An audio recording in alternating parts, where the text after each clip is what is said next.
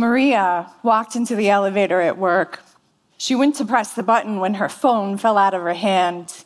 It bounced on the floor and whew, went straight down that little opening between the elevator and the floor.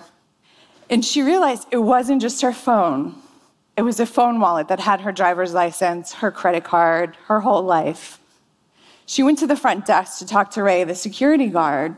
Ray was really happy to see her. Maria's the, the, one of the few people that actually stops and says hello to him each day. In fact, she's one of these people that knows your birthday and your favorite food and your last vacation, not because she's weird. She just genuinely likes people and likes them to feel seen.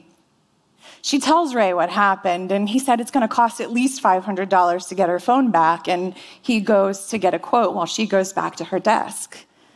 20 minutes later, he calls her and he says, Maria, I was looking at the inspection certificate in the elevator. It's actually due for its annual inspection next month. I'm going to go ahead and call that in today, and we'll be able to get your phone back, and it won't cost you anything.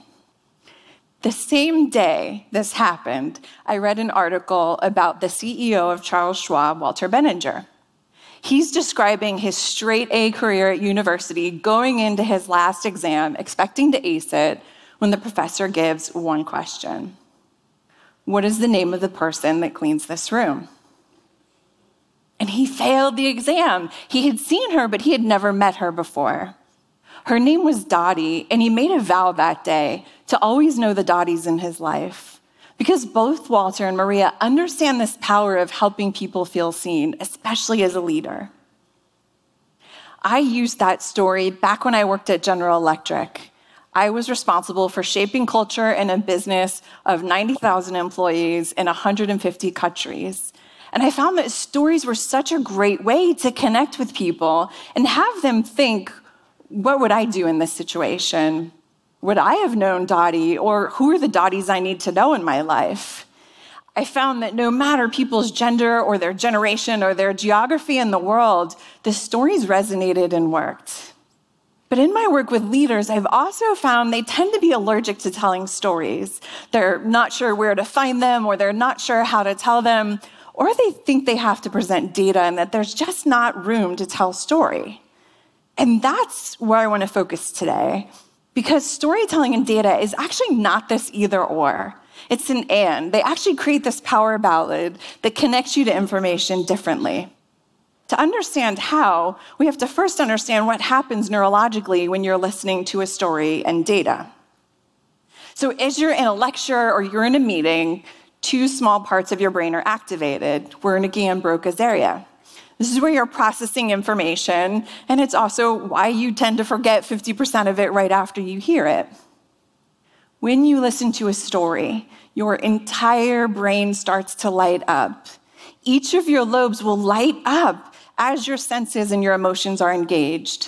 As I talk about a phone falling and hitting the ground with a thud, your occipital and your temporal lobes are lighting up as though you were actually seeing that fall phone and hearing it hit with a thud. There's this term, neural coupling, which says, as the listener, your brain will light up exactly as mine as the storyteller. It mirrors this activity as though you are actually experiencing these things. Storytelling gives you this artificial reality.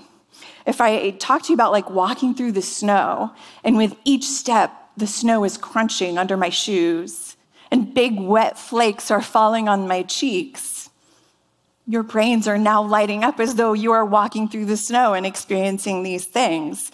It's why you can sit in an action movie and not be moving, but your heart is racing as though you are the star on screen because this neural coupling has your brain lighting up as though you were having that activity. As you listen to stories, you automatically gain empathy for the storyteller. The more empathy you experience, the more oxytocin is released in your brain. Oxytocin is the feel good chemical. And the more oxytocin you have, the more trustworthy you actually view the speaker. This is why storytelling is such a critical skill for a leader because the very act of telling a story makes people trust you more. As you begin to listen to data, some different things happen. There are some misconceptions to understand. And the first is that data doesn't change our behavior, emotions do.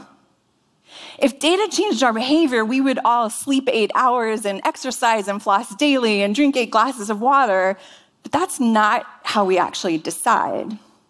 Neuroscientists have studied decision making, and it starts in our amygdala. This is our emotional epicenter where we have the ability to experience emotions, and it's here at a subconscious level where we begin to decide. We make choices to pursue pleasure or to avoid risk, all before we become aware of it. At the point we become aware, where it comes to the conscious level, we start to apply rationalization and logic, which is why we think we're making these rationally based decisions, not realizing that they were already decided in our subconscious. Antonio Damasio is a neuroscientist that started to study patients that had damage to their amygdala, fully functioning in every way except they could not experience emotions. And as a result, they could not make decisions. Something as simple as, do I go this way or this way? They were incapable of doing because they could not experience emotions. These were people that were wildly successful before they had the damage to their amygdala, and now they couldn't complete any of their projects, and their careers took big hits, all because they couldn't experience emotions where we decide. Another data misconception data never speaks for itself.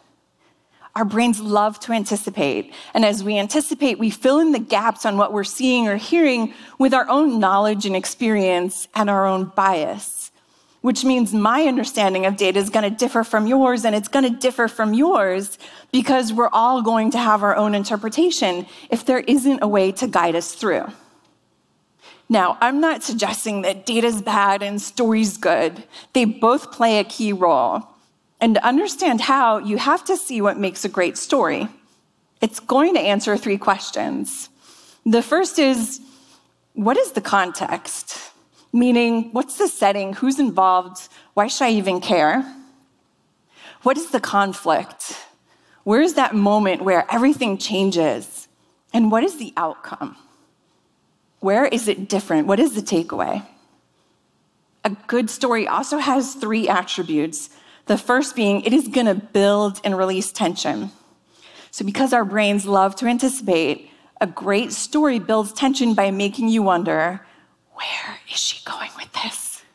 What's happening next? Right? A good story keeps you, keeps your attention going.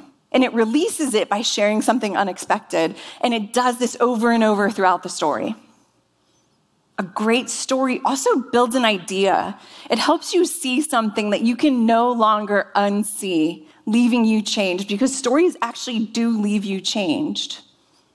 And a great story communicates value. Stanford has done research on one of the best ways to shape organizational culture, and it is storytelling because it's going to demonstrate what you value and encourage or what you don't value and what you discourage. As you start to write your power ballad, most people want to start with the data. They want to dig in because we often have piles of data. But there's a common mistake we make when we do that. I was working with a CEO. She came to me to prepare for her annual company wide meeting, and she had 45 slides of data for a 45 minute presentation a recipe for a boring, unmemorable talk. And this is what most people do. They come armed with all of this data and they try to sort their way through without a big picture, and then they lose their way. We actually put the data aside and I asked her, What's the problem you're trying to solve? What do you want people to think and feel different? And what do you want people to do different at the end of this? That is where you start with data and storytelling. You come up with this framework to guide the way through both the story and the data. In her case, she wants her company to be able to break into new markets, to remain competitive. She ended up telling a story about her daughter, who's a gymnast who's competing for a scholarship, and she had to learn new routines with increasing difficulty to be competitive. This is one of your choices. Do you tell a story about the data itself, or do you tell a parallel story where you pull out points from the story to reinforce the data? is you begin this ballad, this melody and harmony of data and storytelling come together in a way that will stay with you long after. Brianna was a college advisor, and she was asked to present to her university leadership when she realized that a large population of their students with autism were not graduating. She came to me because her leaders kept saying, present the data, focus on the data. But she felt like university officials already had the data. She was trying to figure out how to help them connect with it. So we worked together to help her tell the story about Michelle. Michelle was a straight A student in high school who had these dreams of going to university. Michelle was also a student with autism who was terrified about how she would be able to navigate the changes of university. Her worst fears came true in her first phone call with her advisor when he asked her questions like, Where do you see yourself in five years? And what are your career aspirations? Questions that are hard for anybody. But for a person with autism, to have to respond to verbally, paralyzing. She got off the phone, was ready to drop out until her parents sat down with her and helped her write an email to her advisor. She told him that she was a student with autism, which was really hard for her to share because she felt like there was a stigma associated just by sharing that. She told him that she preferred to communicate in writing. If he could send her questions in advance, she would be able to send replies back to him before they got on the phone to have a different conversation. He followed her lead, and within a few weeks, they found all of these things they had in common, like a love for Japanese anime. After three semesters, Michelle is a straight A student thriving in the university. At this point, Brianna starts to share some of the data that less than 20% of the students with autism are graduating. And it's not because they can't handle the coursework. It's because they can't figure out how to navigate the university, the very thing an advisor is supposed to be able to help you do that over the course of a lifetime, the earning potential of someone in, uh, with a college degree over a high school degree is a million dollars, which is a big amount. But for a person with autism that wants to be able to live independent from their family, it's life changing. She closed with, we say our whole passion and purpose is to help people be their best, to help them be successful but we're hardly giving our best service by applying this one size fits all approach and just letting people fall through the cracks. We can and we should do better. There are more Michelles out there, and I know because Michelle is my daughter. And in that moment, the jaws in the room went, and someone even wiped away tears because she had done it. She had connected them to information differently. She helped them see something they couldn't unsee. Could she have done that with data alone? Maybe, but the thing is, they already had the data. They didn't have a reason not to overlook the data this time.